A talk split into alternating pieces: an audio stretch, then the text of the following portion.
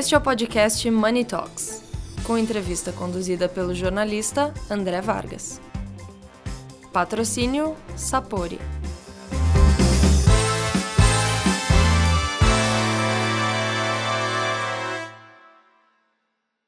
Olá a todos, bom dia, boa tarde, boa noite. Eu sou André Vargas, de Money Report. Estou aqui em mais um Money Talks. Dessa vez eu converso com o Marcelo Vidigal, que é fundador e CEO da Sales Impact, uma empresa que lidera projetos de aceleração de vendas no universo B2B e ele também é mentor de startups na área de marketing. Uh, o Marcelo acompanha como a tecnologia e os novos modelos de negócio mudam a dinâmica das relações entre as empresas, correto, Sim. meu caro? Sim. E, e o Vidigal também tem um lado um pouco jornalista, ele também escreve para exame com alguma frequência, está começando agora, um novo desafio para ele. Meu caro, Bem-vindo a esse Money Talks. Bem-vindo, André. Prazer falar com vocês aqui. Obrigado. Meu caro, assim, de chapa, é. quais as grandes mudanças recentes que tornaram o marketing em vendas tão relevante para as empresas? Ah. Não que vendas não fossem boas, esse, esse, esse combo, esse telhado que abarca esse, esse segmento que você atua aí com relevância. Conta Legal, André. Olha, eu acho que sempre foram importantes, né?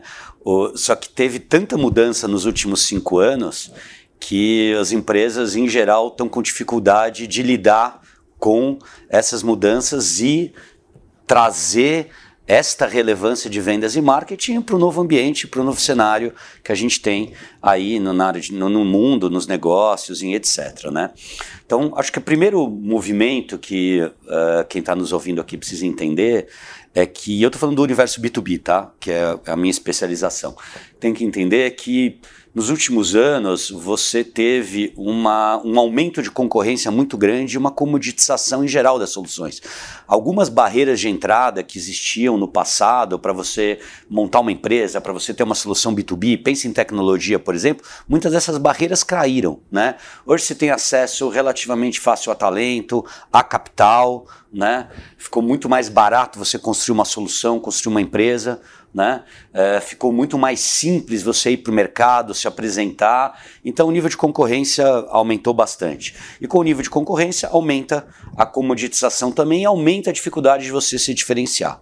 Tem um outro fenômeno que aconteceu também, que com a disponibilidade de informações hoje é, para todo mundo, quem compra hoje um produto, um serviço, uma solução B2B é muito mais informado. Então, hoje, quando você senta para conversar com um potencial cliente, já tem muito mais informação sobre a sua solução, sobre os seus concorrentes, sobre os seus diferenciais. Vai só ir na internet buscar né, e ver comparativo do seu produto com outros, se tem clientes satisfeitos, mais ou menos. Ele pode até ver se você tem na sua empresa funcionários mais ou menos satisfeitos, como é que você está posicionado e etc. Então, hoje, é, você tirou aquela vantagem competitiva do passado de ser uma empresa tradicional, com histórico, com uma série de, de vantagens competitivas que hoje, às vezes, um novo entrante com dois, três anos, cinco anos de experiência consegue competir com você em condições de igualdade. Né? Então, nesse cenário onde a solução é mais comoditizada, o poder do comprador é maior, como é que você se diferencia? Então eu advogo e defendo a tese de que a forma como as empresas vão ao mercado, como elas estruturam a sua abordagem, o seu trabalho de marketing, como elas estruturam a sua abordagem de vendas, como ela estrutura o time, como ela constrói processos, passa a ser uma vantagem competitiva significativa, onde ele pode ganhar é, diferenciais em relação aos concorrentes. Meu caro, é, não há fórmula, claro, mas, mas você tem um modo de atuação e isso é, tem um roteiro inicial. Né? Então, como vocês, hum. na Sales Impact, agem para atingir o comprador no B2B? Porque ah. frigir dos ovos, ali, o primeiro alvo é esse sujeito. Sim. Como é, que, como é que vocês fazem isso? E esse cara, se esse universo mudou, esse cara também mudou. Sim. Por Sim, favor. Mudou. É, vou te dar um exemplo uh, do, do, dia a dia, né? É, eu, há cinco anos atrás, é, eu fui chamado pela Uber para um, um projeto e eu fiz uma, uma primeira reunião lá, lá com eles tal. Na época era um garoto de 26 anos tal. Eu estava conversando que estava liderando um projeto. E a gente fez uma primeira reunião tal Eu voltei para casa, construí a proposta, nós fomos uh, voltar para ele e eu fui no caminho tradicional. Vamos agendar uma reunião e eu vou te apresentar a proposta. Ele falou: não, não, vamos fazer por call. Né? Não, era antes pandemia, era dois, três anos antes da pandemia. Uhum. Né? Esse é tipicamente um comprador da nova geração. Eu não consegui mais fazer uma reunião presencial com ele. A gente avançou no projeto, apresentamos proposta, discutimos todas as possibilidades. Eu não consegui mais apresentar essa proposta presencialmente para ele. Você né? não tomou mais cafezinho com não ele? Não tomei mais cafezinho com ele. Né? Então, essa é a cara do novo comprador. Mas, uh, falando de uma maneira mais, mais estruturada aqui da, dessas mudanças, desses desafios, André, eu vejo o seguinte: vamos falar primeiro de, vamos falar de marketing, vamos falar de vendas, né? Falando primeiro de marketing, vamos olhar um pouco as empresas B2B, né? E a grande maioria delas, vamos olhar cinco anos atrás. Como é que essa empresa fazia seu marketing? De novo, tem suas exceções, tal, mas na sua grande maioria, a gente é uma empresa que fazia alguns eventos por ano, participava de algumas feiras, é, uma agência de PR, bom, você conhece muito bem uh, esse segmento, uma pequena agência de comunicação, muitas vezes, para dar um tapa no site, fazer um folder que o vendedor vai levar. E basicamente é isso, né? ferramenta, né? Empresa... Uma, uma, ferramenta no site, alguma coisa? É, uma coisa no site e tal. Então, assim, coisas relativamente simples de marketing, né? Para conduzir o trabalho anual de uma empresa nessa área. E se você conseguir resolver, às vezes, com uma gerente de marketing plena, às vezes não precisava nem ser muito sênior tal, você resolvia essa parte de marketing relativamente bem, né? Vamos olhar fast forward, né, para os dias de hoje, cinco anos depois. Você tem que estar tá produzindo conteúdo uh, o tempo todo, né? É, online, em várias mídias. Quando você pensa nos algoritmos, né, hoje das mídias sociais, eles mudam a cada três, seis meses. Né? Então você não tem mais como acompanhar isso uh, de uma maneira uh, mais, mais rápida se você não está realmente próximo desse mercado. Né? Então, essa gerente de marketing fazia o evento, cuidava de PR, como é que ela hoje vai cuidar de geração de conteúdo, conhecer todas as mídias sociais, algoritmos? Os eventos não são mais só presenciais, eles são online. Né? Como é que você comunica os diferenciais da sua marca, onde tem conteúdo enorme disponível, como é que você se diferencia, como é que você faz um conteúdo relevante. Então, assim, as empresas elas não estão preparadas com a estrutura que elas tinham antigamente e com os profissionais que elas tinham antigamente para dar conta dessa nova realidade.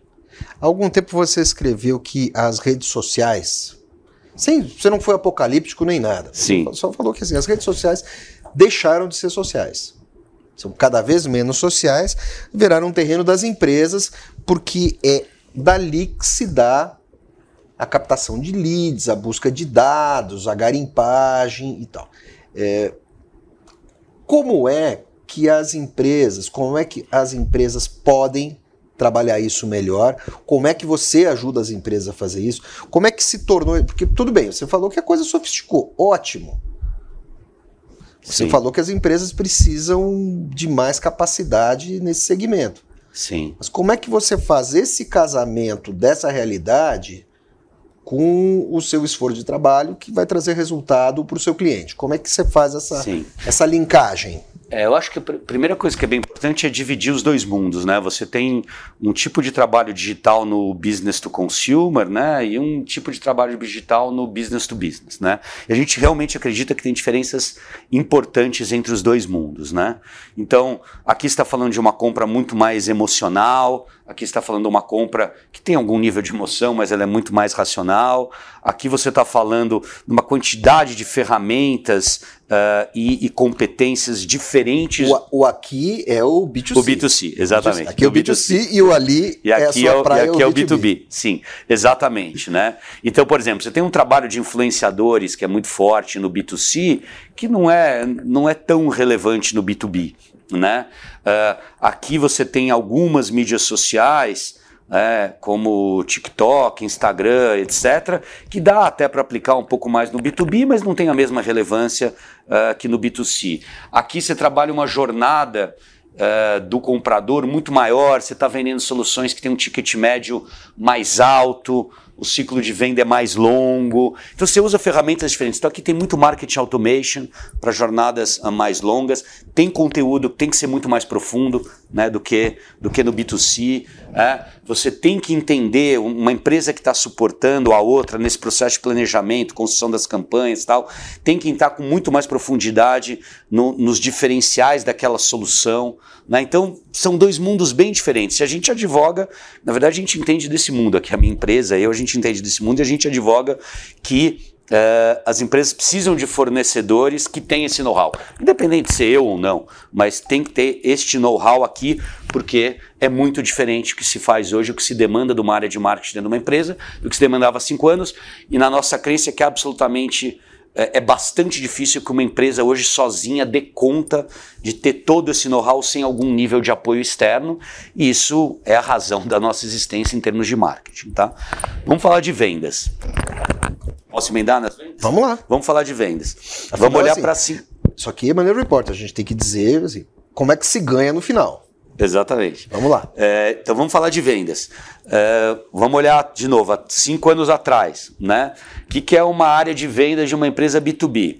Tem lá três, cinco, seis vendedores, vamos reunir todo mundo segunda-feira tal. E aí, quem vai visitar quem? Quem vai tomar cafezinho não sei aonde? Quem vai no evento? Como é que é? Como é que estão as oportunidades tal? Tá quente, não tá? Olha o pipeline. E voltava dali a uma semana aquele mesmo time para dar um, um report é, de como andou a semana. Né? Olha como era esse time de vendas. É o mesmo vendedor, é o que abre porta, faz ligação fria, é o mesmo vendedor que vai tomar cafezinho, é o mesmo vendedor que vai na feira, às vezes era o mesmo vendedor que faz a proposta, e às vezes é o mesmo cara de vendas que vai conduzir aquele cliente dentro da empresa e cuidar daquela conta, etc. O que, que as novas metodologias de vendas dizem? Que este processo ele tem que ser quebrado e trabalhado uh, em compartimentos, porque cada fase do processo de venda exige um tipo de profissional diferente, exige uma metodologia de gestão desse profissional diferente, exige ferramentas diferentes e este vendedor é o que eu falo, né? Aquela analogia do pato, né? Esse vendedor antigo é como o pato, né? Ele nada, anda e voa, mas não faz nada bem. Né? Então, quando você olha para o processo de vendas hoje, o processo de geração de uma oportunidade é diferente do processo de conversão de uma oportunidade de novos negócios, que é diferente do processo de você gerenciar esse cliente dentro de casa e fazer vendas adicionais para ele, crescer o ticket médio, a carteira, vender novos produtos, etc. Né? Então, na Sales Impact, a gente se especializou nesse primeiro, nessa primeira parte do processo de vendas. Nós somos uma empresa que aloca times de vendas, processos, metodologia, base de dados para gerar bons leads. Né? Então, a gente entrega para o nosso cliente uma reunião agendada em uma empresa que ele tem interesse em penetrar. Ele não precisa trazer para dentro a complexidade de como é que eu vou resolver base de dados? Que ferramentas que eu vou usar? Será que eu sei buscar esse perfil desse, desse vendedor que prospecta? Será que eu sei gerenciar? Como é que eu treino esse cara? Como é que eu retenho essa estrutura? E é isso que a gente resolve. Porque dentro desse novo processo de vendas, faz sentido você trazer uma empresa especialista para gerar oportunidade. E a partir do momento que a oportunidade está gerada, aí você toca o resto desse processo de vendas com seu time interno, que é altamente especializado na sua solução, que vai saber fazer o processo de conversão. Mas esse time de vendas não é o time mais bem preparado para fazer a geração de novas oportunidades. Tá? Quem, então, quem laça o cara na rua são vocês. Quem laça o cara na rua somos nós. Exatamente. E você, a empresa, o seu cliente consegue concentrar esforços, fazer aquilo que ele é bom. Você acabou, acabou uh, uh, o antigo vendedor generalista. Sim, não, esse cara está morto, o vendedor generalista está morto e o processo generalista também está morto porque não é só o vendedor, é o processo de trabalho uh, de prospecção e de vender. Tem muito mais ciência hoje em dia, você tem muito mais ferramentas, você tem capacidade de gerar muito mais dados, tem capacidade de analisar esses dados, de trazer inteligência para o processo. Então mudou também o, a maneira de olhar para vendas. Hoje a gente olha para vendas e quem está sendo bem sucedido olha para vendas mais como ciência né? e menos como uh, uma área de vamos motivacional, né? Vamos lá, galera, vamos vender, vamos para rua, vamos pagar comissão alta, isso vai resolver. Não. O vendedor Cadillac, o gerente, monge, o, o, a secretária ninja, acabou essa brincadeira. Ah, eu acho que se tá, tá com os dias contados essa história. Ou você tem processo, você tem metodologia, ou você tem dados, ou cara, você vai ser vencido por quem tiver. Essa é a nossa, essa é a nossa tese. Meu caro, muito obrigado. Obrigado, André. Valeu.